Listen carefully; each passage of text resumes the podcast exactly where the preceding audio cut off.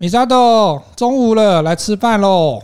哎，你中午的时候不是有特别交代你要帮会议主管订便当吗？啊，你没订哦。今天要开会哈，我忘记了。你夭寿了！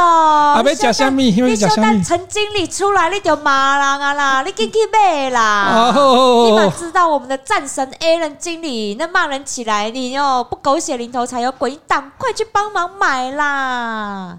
la la la la la 欢迎来到有话直说，我是何龙，我是米沙头。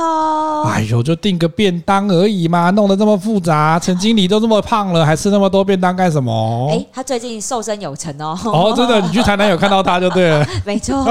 哎呦，跟你说，我订便当这件事情哈，是很有学问的，你懂。不懂啊！啊，就便当订来不是排骨饭就鸡腿饭，然后订了就吃了，吃完十五分钟之后就开会了，有什么好在那边有经？有那个有什么理由啊？有什么学问？哪有？合龙啊，这就是你升不了官的原因啊！便当也能升不了官？你太夸张了嘛！不不不，我们今天就要来跟大家聊一聊，主管绝对不会告诉你从。订便当这件事情就可以看得出来，你做人处事原则有多么糟糕的订便当潜规则。你还说你不是细节控？你前面那一集哦，前面某一集还说，哦，我绝对不是细节控，我都很随和，连便当都会有这种规矩。不是吃饭皇帝大，你知道吗？啊，你又不是皇帝。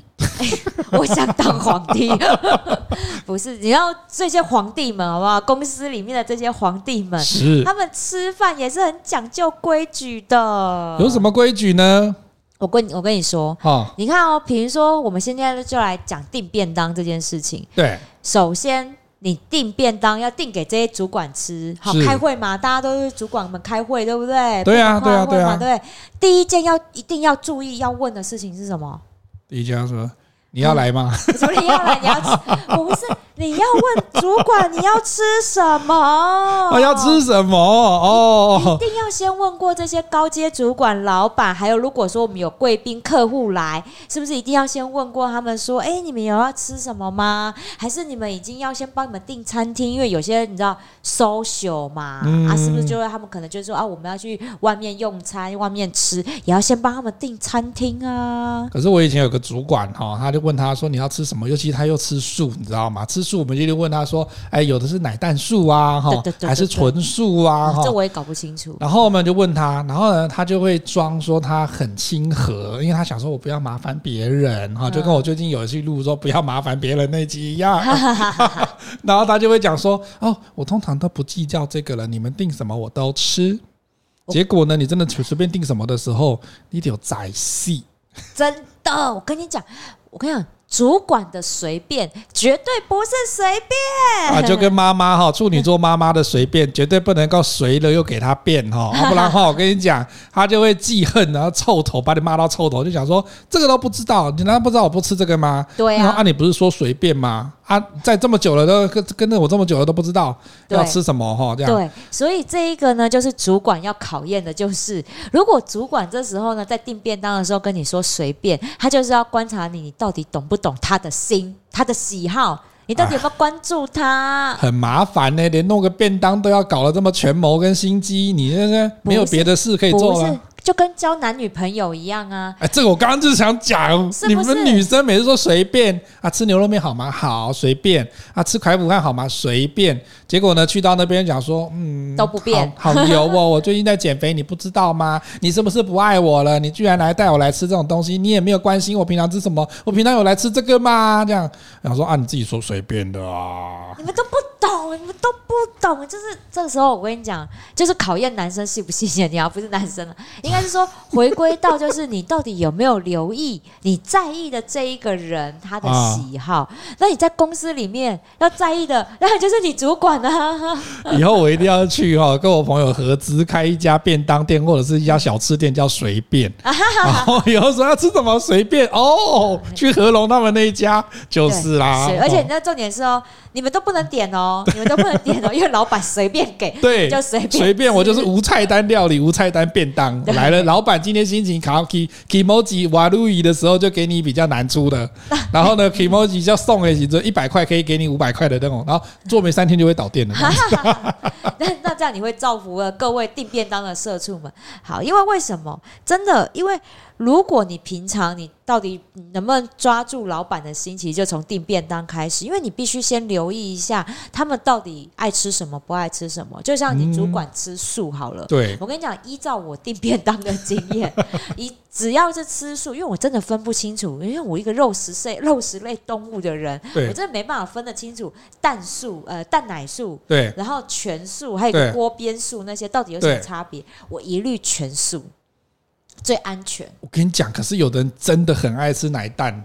然后你定一个纯素的时候，他会看到别人，然后就觉得说：“我蛋给你吃，我对你们有不好吗？”我蛋给你吃，你那个蛋有猪油，我才不要。你很烦呢、欸，这同一天便当没有啦，我会讲糟糕，我会讲这心里话，是不是？是，所以我跟你讲，我就定全素，因为这就是最安全的啊。对，对，因为我根本分不清楚，然后就是说，就是全素便当，这是最安全的。其实我觉得可以观察一下大家吃饭的方式哈。因为人的那个欲望哈，那个马斯洛讲说，生理需求是第一阶层，对啊，所以他的那个吃饭的方式就可以看得出来，他到底喜欢或者是怎么样的一个饮食的习惯。嗯，有些人哈，你就看他，就像有些那个心理学文章就会讲说，有些人会把好吃他喜欢吃的放到最后才吃，对对对对，我会，有些人就是会。先吃，然后最后再去吃那个不喜欢吃的。对，然后就会讲说啊，成功的企业家呢，他都是什么？先吃那个好吃的，然后再去吃那个不好吃的。什么？所以我要改一下习惯吗？不可能哈、啊。就就就大家有做这个研究啦。可是我觉得，像我们在谈说订便当这件事情哈，如果你真的不信，有一些像疫情期间有一些你喜欢常常订的那些店家哈，他不是不能够订。或者是他歇业，然后你非得去订一些没吃过的，可是网络评价很好的，可是很危险哈，因为现在很多网络资讯很方便，可是他真的是觉得说。你看那个评价，哎，你你每次没订那个便当，或者是去那边吃的时候，你看那个评价五颗四点七，然后你去的时候发现，嗯，奇怪，好像也没有这么好出。可是有些他妈二点一，好，那你去，明明很好吃啊，老板也很客气啊，然后也便宜啊，为什么二点一？就会有一些奥客，然后写一些有的没有的。对，所以你太过依赖这种网络资讯哈，然后又要去订这种，哎，我从来没有尝试过的，嗯，可是我真的觉得哈。如果就像你讲，你今天工作如果真的态度很好，然后呢很用心观察的时候，嗯，除非你真的是来不及，来不及的话，其实我觉得订曾经订过的比较安全。对，这也是我们要讲，就是也是一个定便当潜规则。对，就是。你不要定你自己没有吃过的啦！啊，对对对对对，你一定要先去试过。对，因为为什么？你自己至少先吃过，你对这家店有个底了。对，那你才知道说啊，那我之后如果真的要像这种高阶主管会议要帮他们订便当的时候，我才不会踩到雷。对，你想想看，你订了这么多便当，得罪了一口气得罪这么多高阶主管，你人生还要在这间公司混下去吗？对，而且其实有些人的味觉比较敏感，啊，有些人就不喜欢吃那么，比如有些人有养生的这个需求，他不喜欢吃那么辣，不喜欢吃这么咸。可是咸跟辣真的是一个很主观的事情。对啊，你觉得一点点辣，可是对于不吃辣的人来讲，说辣死了，你就是不想让我吃饭吗？啊，有的人是说他明明就是喜欢吃重咸的，啊，有的明明就喜欢吃推口。啊，喜欢吃那个猪脚的腿裤的，可是他就是偏偏人家说啊，这好油哦。可是他心里面又觉得说，哦，我真的很想吃。可是好像健康的因素，我昨天的医生才告诉我，你三酸三酸甘油脂跟胆固醇过高。可是人哈还是一个欲望的动物，你还是很想就说啊，吃一块没有关系啦，吃一小点应该也没有关系啦哈。啊，数字才高了那么一点点而已哈，应该也不会怎么样。他就还是会吃。对。所以我觉得哈，平常当社畜，如果你都有机会订便当，你真的要多方涉猎 你们公司附近的便当。做人真的很难，很难，对不对？还不能自己带便当哦，因为大家吃不到外面的便当。但是这个也是一点，为什么？因为如果当你有机会，其实订到这些便当，就帮高阶主管们订便当，你服务做得好，诶，主管也会觉得说你很贴心，因为你这个你是一个可以交代事情的人。我 我真的觉得这一集哈，应该找找我老娘出来 讲这一集。这边的每一个那个原则，我觉得跟我老娘在伺候我老娘在吃饭的时候状况一样。第一个不要订没有订过的，对不对？因为他会觉得就是说这什么东西，我平常都没吃过，难吃死了，怎么会订这个？下一次我老娘呢？我们家老娘本来都每次都是她只要她都很礼貌哈，她会先吃完，因为她有个哲学是说，哎，有人叫给你吃，有人煮给你吃，你要心怀感恩，要不然的话就没有人会伺伺候你吃饭。对对对，我也是，我也是。可是呢，偏偏她这种理论完了之后，然后你叫来的，她就会先礼貌的把它吃了啊，这或者是夹过一遍之后，然后最后跟你讲，下次不要再订这一家。不好吃，然后想说哦，好好好好，就跟个女皇一样，你知道吗？好，哎呀，先先试菜有没有？对，试菜。然后呢，好，那这来了，另外一点就是说，哎，你想说他每次都好喜欢吃这一家的那个水饺，对，那我们就是，哎，今天定，明天定，啊，后天定，然后再来第二次、第三次，他就跟你讲说，不要再订这一家。我说你不是喜欢吃这个吗？啊，我觉得吃腻了，我又觉得它不好吃了，而且他就会从。好变到不好，不好，以后再订这家，就说不是叫你不要再订这一家啊！你不是曾经觉得它很好吃，可是呢，如果三个月之后再订那家，说哎，这家好吃，这样真麻烦。不是。我跟你讲，为什么？因为如果好，就是拿伺候妈妈来讲，就是人会吃腻啊。你除非像我一样，我就是每可以每天吃咸酥鸡都不会腻的人，那就那是另当别论。毕竟像我这种人很少。但是大家，你们想想看，你们有办法真的是一连好几天都吃一样的东西吗？或者是？尤其是高阶主管啦，我觉得他们本来就已经习惯了一些就是好吃一点啊，中高档以上的那个饭那个餐厅的食物嘛，对，对不对？对，那如果你又一直订同样的东西给他，你想想看，如果你是主管，每一次开会你都吃同样的便当，你会不会腻？因为开会已经是很郁闷的一件事情了，然后我又要吃一样的东西，就没有一点变化嘛？可是我跟你讲，他们都会演。因为厉害的主管呢，他会觉得就是说我不会在这种小事上面在现场跟大家生气，或者是觉得说说怎么订那么烂便当什么东西，他不会像全民最大党以前哈那个啊郭子乾哦或者台志源他们在那边后台很热闹，会讲说什么烂便当这样，然后自己跑出去吃，没有。可是你在职场上哈，他如果真的不喜欢吃，你可能看到他就不动，然后你就想说，哎，经理为什么不吃？经理赶快先吃啊！等一下那总经理来之后，我们就开会，他就说啊，没有关系，我现在不饿。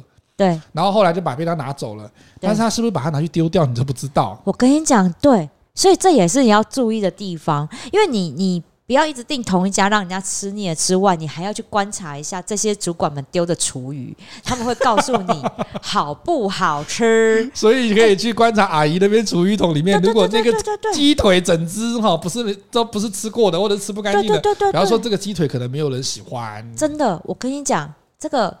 我们那之前去聚餐，我之前就是也是去开会嘛，对，然后去聚餐，然后那一家的那个聚餐呢，因为都是很多中高阶主管的活动嘛，然后呢，他们就厂商就招待便当，哎，精致九宫格的那种日式便当，哦，那不错，那应该很贵啊，那应该很贵，那一看就是一个高级的便当，对对对对对。对，对日式，这我觉得应该就是真的很经典日式，因为是冷的，对，对啊，冷的。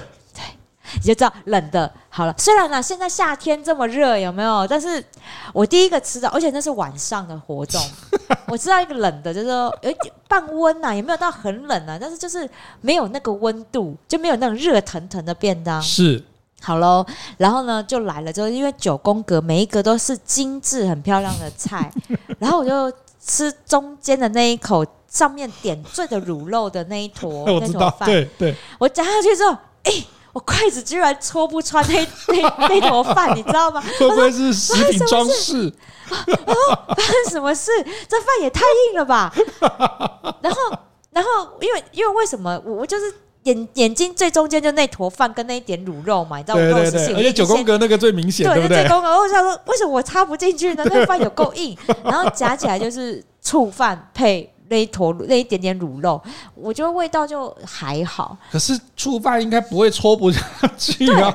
为什么？我不懂，我不懂。反正然后那一边你知道那九宫格，我就只有把海鲜的那一个，因为它是大干贝 配那个板栗贝，我就你比较识货，那比较贵的先吃完。对，我把它贵的先吃完，然后其他的我就觉得，Oh my god，那真的完全不合我胃口，所以我真的丢了五格有哦，嗯、九宫格我只吃了大概四格而已，那多饭我最后想尽办法夹了三口吃，就是就是。不合我胃口，所以我后来我去我去那个那个去去丢厨余的时候嘛，然后就看到其实很多人也是吃完，好、嗯，就是你会发现啊，很多人都还吃得干净，但是你现在看到厨余桶那边就很多。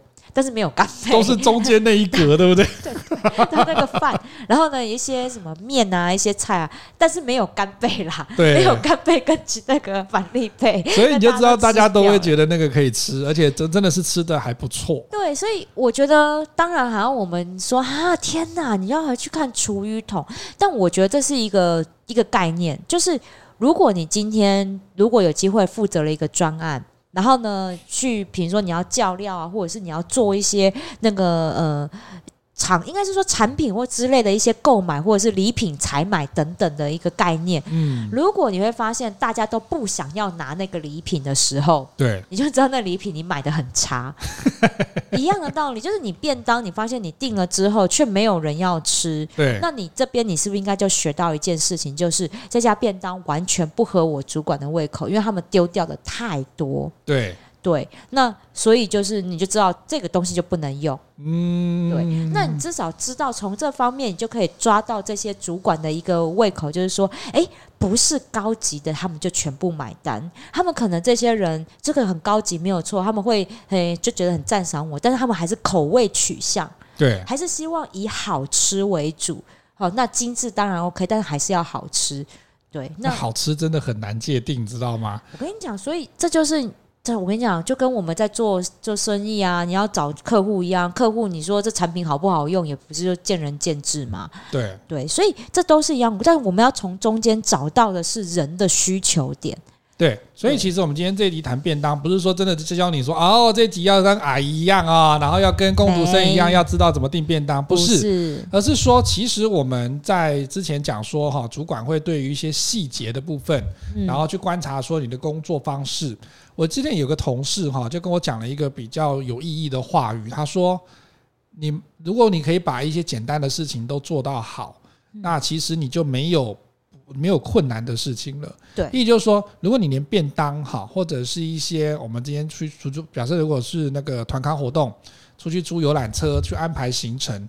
如果你这个部分都可以做得很好，其实主管真的就会知道说，哦，表示这个人每一个方向哈面面俱到，或者是他在处处理这些细节上面是一个很让人放心的。对，所以就像之前美莎都有在节目讲啊，我们就讲尾牙那一集，对对，叫你上去表演节目那一集啊，哈，啊你。今天你怎么样去号召所有的人来，然后来练舞、练歌，然后上去呈现一个很好的团队合作的成品？对，那个也是我们在看重的一个团队精神啊。所以我觉得今天是从订便当这件事情，会跟大家分享从订便当，因为人人都有机会扛到订便当这个重责大任。哎，你别以为事后这些高阶主管吃饭很轻松，没有，真的是他们。从这边来看清楚你这个人的做事情的态度。对，还有一件事情要特别注意，就是你订便当的时候要看场合订啊。什么意思？我跟你讲，我们那有一次不是我们两个一起去参加一个活动，我们不是办了一个一个单元活动吗？我们上去主持了一个单元嘛，对不对？对。对，那一场，你知道那一场的场地提供的是带壳海鲜的意大利面。带壳海鲜怎么吃？对啊。我跟你讲，对我那当下他提供我便当，因为我们去嘛，工作人员先开始招呼我们啊，你们要表演啦，你待会上台主持啊，哈，你们赶快先吃啊，待会还要说话嘛。我记得那一餐我有吃到，对，有啦，你有吃到啦，你还说很好吃，但是问题是，你知道我那时候一坐下，打开来居然是整个带壳的。虾子，而且满满一盘的虾，我就觉得对海鲜海鲜意大利面很棒，但是满满的带壳，那我又要去剥哎、欸，我很认命，我真的剥。对，我看到你剥，但是你知道女生就是你要去剥，你待会又要去洗手，我又要去梳化，然后对，你们要化妆，那个弄在脸上，这样你们那个整个都是海鲜的味道。对，那很不是因为你你知道海鲜，你尤其是剥虾壳，你那个海鲜的味道就会残留在指甲里面，你知道这是真的很不舒服。是，所以你要看场合去订便当。比如说像我，我真的是如果是在主管会议里面吃便当的话，我绝对不会吃带骨鸡腿。不是你怎么啃呢、啊？你这个女主管，然后嘴巴张很开，然后那撕牙咧嘴在这边咬鸡腿，还刚没快啦。而且有的更更那个 over 是整只没切。对，不是通常我跟你讲，炸的绝对不会切嘛，因为为什么？他说那个汁会流掉嘛，所以通常那种整只的。鸡腿都不会切，你知道吃起来多痛苦？我又爱那只鸡腿，但是我又要顾我的形象，因为毕竟其他主管都还在我面前，然后大家就聊天，然后我又不能就是整只就啊，好爽啊，好好吃哦，这样没有，我满脸都是油啊，要去补妆。对呀、啊，我就得我就得斯文的想尽办法用筷子，然后把那个肉然后一个一个夹下来，然后我又是我又很爱吃肉的人，我就想要连那个骨头缝里面的肉我都要给它剔干净的那一种，你知道吃的有多？痛苦，你不如给我鸡排，不然给我控肉也可以，就不要带骨的。所以这也是很重要哈。以前我在做那个别的单位的那个事情的时候，我们那时候还有外籍人士哈，还有外籍的同事，所以呢，我们那时候在邀请，就是他们有些时候我们有聚餐的时候，那嗯，那个华人都喜欢吃板豆的嘛，对对对对，就桌菜。然后我记得那个时候我的同事，外籍同事就会跟我告跟我讲一个文化的差异，他说。第一个不能够出现有头的东西，头头。鱼头鸡头。鸭头，那是买东山鸭头才会出现的。哦。没有，有有的餐厅他上那个鸡汤，或者是上那个烧那个什么，呃，我真的还没有看过鸡汤会有附鸡汤头和鸡头的，这比较少。类似的之类的，或者是他会有整只鸡，然后上面还摆一只头的那样子。鱼也不行啊，鱼也不行。他们就会觉得说，那个对外国人来讲，那个头的部分他们是不能接受的，因为想要两个眼睛看着你，好像感觉他死前的挣扎，就是说你既然敢吃我，对对对，有时候那鱼。看着你看的时候，你会觉得说：“阿弥陀佛，请让我享用你啊！” 对对对对对对，老外可能会对这个部分有很 care 啦。再来就是有些人不吃内脏啊啊！对啦，很多外国人不吃内脏，有些外国人不吃内脏。可是你说说日本人或者是法国人，因为他们的餐点里面，比如说鹅肝嘛，对不对哈？对啊。那日本也有吃一些那个那个河豚。对啊，他都有吃到内脏的部分，那还好。可是多数的哈，他其实不太能够接受内脏。对啊，所以他上来的时候下水汤，然后就下水 What's this？这下水汤，Underwater soup。对对对对对对对对，那个他会说这是有 organ 哈，它是有内脏在里面。老外就说哦，Thank you，然后他就不会动那个东西了。他想说，所以第一个哈就不要有头的，第二个不可以是都是内脏。我记得他还跟我讲一个理，还有还有跟我讲其他菜色，我现在已经想不起来了。可是其实我觉得这个都可以记起来。对啊，当你在宴请外国的客户或者是这一些哈不是台湾人的状况的时候，哎，你就可以知道说他什么东西不要上来，什么东西不要让他吃。对，要不然你就让他很尴尬。一样说要招待我们自己的本地料理啊，比如说啊，国外客人来，其实有时候说还很想吃吃台菜啊或什么。的，但是台菜有很多种，我们还是要避开这些地雷啦。他去吃那个霹雳蛋，就是什么东西？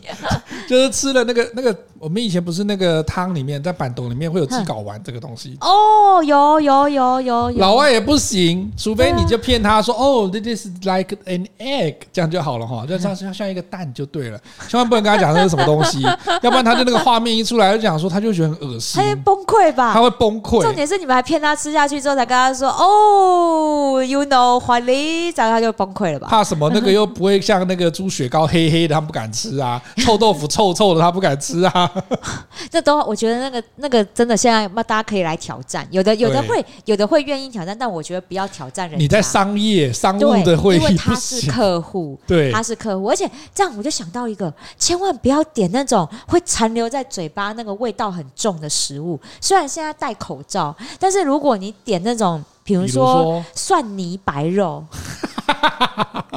你懂蒜泥白肉很好吃，对不对？是啊，是很好吃啊，经典的便当菜。是啊，是啊，是啊。你知道之前我开会的时候，我旁边同事吃了蒜泥白肉之后，那时候疫情之前呢、啊，啊、你知道他讲话的时候，我都会觉得，你都觉得那个简报好臭哦。你讲的我没说，就是你懂吗？就是我觉得我们在帮人家订便当的时候，我们也稍微考虑一下，不是每个人饭后都会去刷牙的。对对对对，对，而且而且蒜这个东西，你还不一定刷的干净，嗯、因为它。残留力道真的很。要喝牛奶，要哎、欸、不对，喝苹果汁可以化解这个事情。好，我们突然变成健康频道了，有没有？所以，所以我会觉得是说，你看有没有这样讲起来，连订便当的菜色都要顾及到，还不止说不吃，然后还吃完之后还会不会留味道？因为现在还好啦，现在大家戴口罩，所以他自己臭自己而已。但现在慢慢的开放啦，口罩都可以拿下来了啦，大家已经没在管这个人，反正疫情就这样让它过去。所以你这个时候旁边可以。配一个饮料，就像我刚刚讲的哈，如果你去 survey 过哈，你去了解过说那个什么东西可以去除蒜味，如果你真的刚好不小心他订了那个，那那个他就发全场一人一一瓶苹果汁，然后就跟他讲说哦，我们今天有一个特别的那个果汁哈，是有机的，然后呢喝了之后呢，大家可以怎么样？然后就请大家先享用，对，引导他们先享用一遍之后，你就可以化解这个尴尬的场面。所以其实订便当的人真的也很重要，对你要从前因后果的事情把它整个规划好，就。跟你在执行一个专案一样嘛，然后你非得对你非得在这个专案里面突然碰到像大蒜一样这么臭的事情的时候，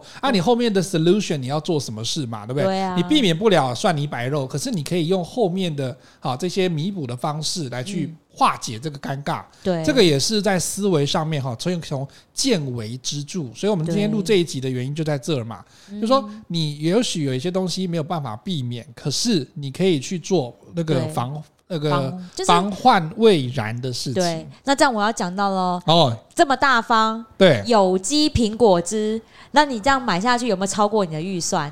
呃，订便当也是有预算的。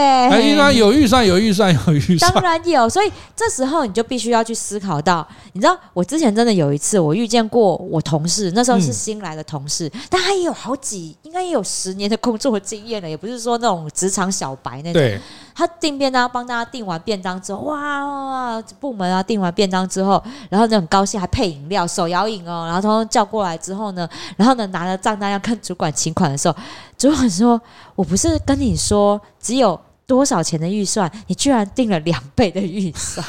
”他应该叫他自己买单吗？他说：“啊，有吗？你有跟我讲吗？”我说：“请你。”他说：“那我昨晚就说，请你看 email。”对，结果真的有，真的有，那怎么办？真的有啊，就。主管也就是说，请你下次，因为他是新来，其实新来没多久嘛。那等于老板就要买单了嘞。对，主管买单。那 kimochi 一定不是 很好，所以虽然钱不多，所以试用期平和这一笔就记上了。哎、欸，可是我碰过另外一种，呃，这个是我们在职场上，在这个订餐点的时候也碰过的事情，就是说，比如说，哎、欸，米沙豆。我们前几天 email 就讲说，哎，今天开会的大概会有二十个哈，然后我们要订二十个餐点啊，然后要准备什么卫生纸啊哈，什么回收纸，然后要垫在桌上，怎样都弄好喽。然后呢，后来才发现说，哎，其实不是二十，那个人数是三十。什么？这也差太多了吧？好，差差差少一点。那比如说二十五这样子，一样啦。基本上便当那都要先统计的，不是吗？这不是基本吗？那如果不是二十五，比如说二十一、二三这样怎么办？我跟你讲。对这个时候哈，真的很尴尬。我曾经有碰过，就是出现这个状况的时候，主管的动作第一个一定就是说：“那不然这给你吃。”对啊，你怎么能够让主管饿？可是。因为他只能做这个动作，他不能就因为虽然说不是他来那个来吃的人不是总经理，不是董事长，也不是经理，但来，但是他来了哈，职员，他一定在那个道义上不会让他饿着肚子开会，然后走出去，对，所以主管只好就说，那这个不然就给你吃这样。对啊，哦，对啊，所以我觉得这个是我们一定要先，这个也是。这是基本功，你要多少人来开会这件事情，你要先调查好。但是你当天你就必须要有个心理准备。如果今天是你你们是招待客户来，对，你们没有。如果客户临时多带几个人来，对，那我们很难抓，所以你必须要有备案，就是你订的这家餐厅到底有没有办法让你临时增加几个便当？对，通常应该都可以啦，通常啦。呃，如果他是外送类的，他有一段距离的话，我还是不建议啦，因为等他送来，搞不好你们会都开完了。没有，所以要提早啊，你一定要提早知道今天的会议人数。到了时候，是不是真的就是如你所定的便当数？可是我真的碰过有一些比较。没有牙齿的，而且我建议会就是没有牙齿的。我想说是八成突然跑来，他可能觉得说啊，有一些东西我们这要讨论一下怎么样？他突然跑来，然后他又一直跟你讲说，哎，没有关系，没关系，我没有事先讲，可以不用准备我的，可以不用准备我的，没有关系。你如果他又是高阶主管，你怎么可能不准备？还是准备啊，因为他一定没吃啊，对不对？所以我觉得这个时候呢，哎，你的 Seven Eleven 跟全家便利商店是你的好朋友，你当然不会买微波食品给他啦。可是我觉得至少哈一些那个简单的干粮、餐点、面包这个部分应该还是可以买，还是买便当好了，我觉得啦。微波便当可以吃哦。可我跟你讲，现在有五星级饭店的便当，哎，不到一百块，哎。可是，在年纪稍长的，他会跟你讲，我不吃这个。你拿来的时候，他又说我不吃这个，谢谢。好烦哦，他不是更尴尬，心声又讲出来了。没有，我我会想办法打电话到那个便当。就我订的那家厂商，问他可不可以临时多追加便当？对，或者是请你的那个工读生，或者是你的同事没有开会要进来开会的同事，赶快哈，附近的便当店或哪里买一个面，买一个馄饨，都好。对，绝对不能真的。如果以后他又是高阶主管，绝对不可以冷冷落他。对，他会客气的跟你讲说，不用准备我的，没有关系。但他行为就不客气了，所以他嘴巴的客气千万不要相信。这种人就是不要相信他嘴上讲的客气。还有一个哈，就是说，所以我们在讲说，其实你要打听清楚，平时就要知道说，你家不是你家，你的公司附近的超商、速食店、小吃在哪里？还有呢，紧急的时候谁能够支援你哈？所以这个时候，因为这有些时候就会发生说，你比如说你们。在聚餐，就是会有贵宾临时带他的小孩或者他的另外一半来，这很难嘛，很难说。他可能只是觉得，就是说，因为他觉得说，哎，我们开会今天谈的事情可能比较没有这么紧绷哈。对，然后我们就只是吃个便餐而已，然后还是想还是带着一起来哈，共襄盛举，当你当自己人。或者是说，他就是发现说。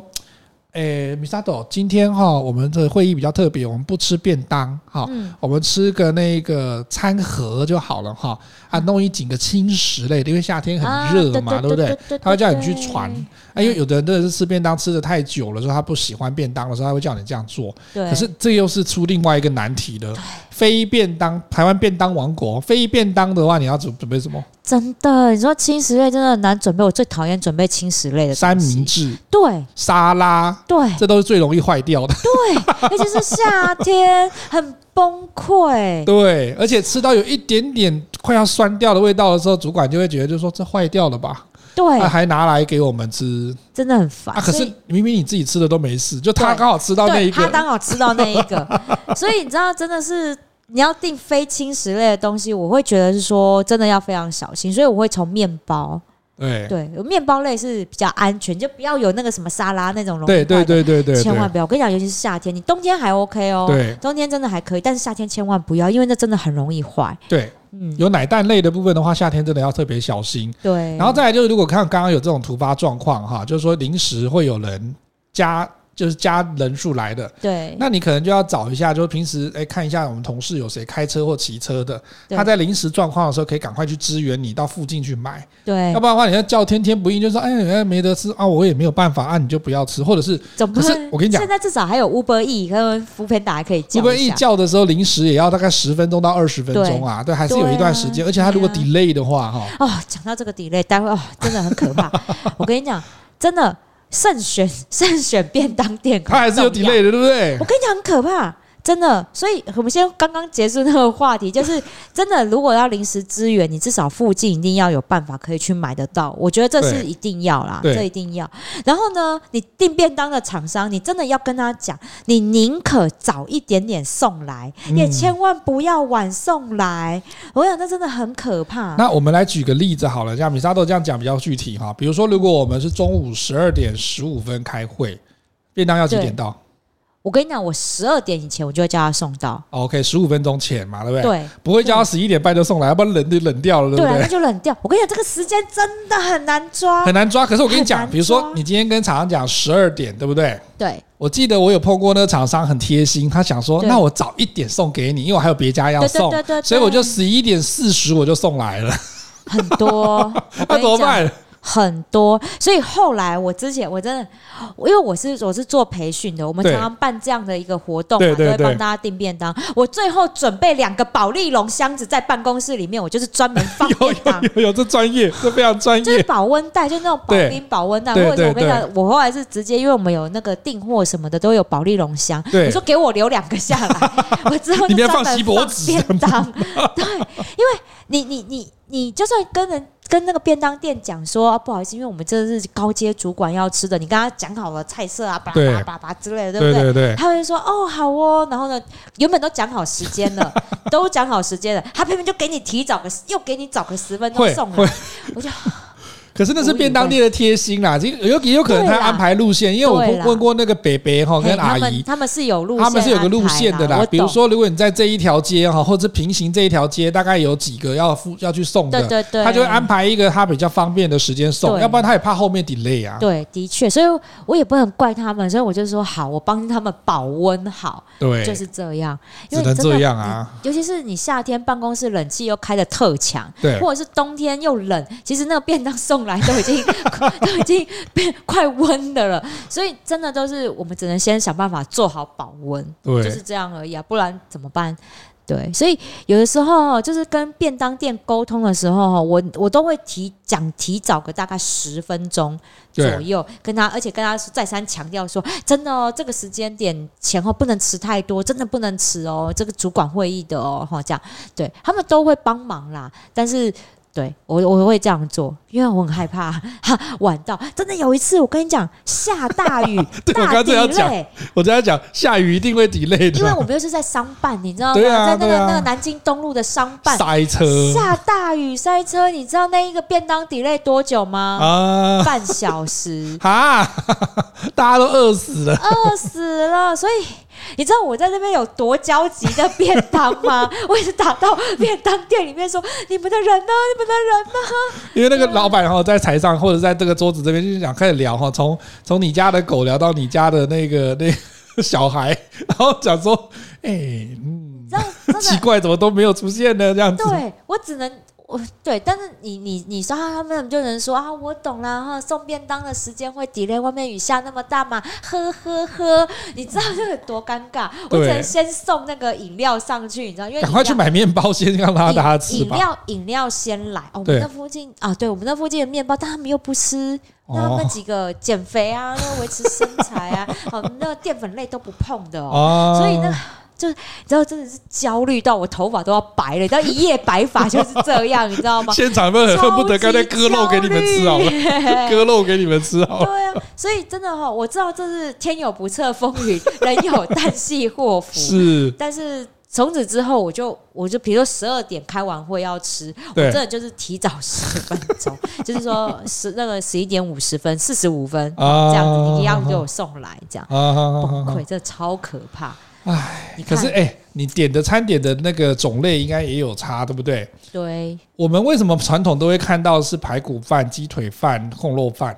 嗯，因为那样比较好夹、好吃啊。啊，如果你今天说没有骨头的哈，对啊，咖喱烩饭可不可以？咖喱鸡烩饭，你看有没有很好？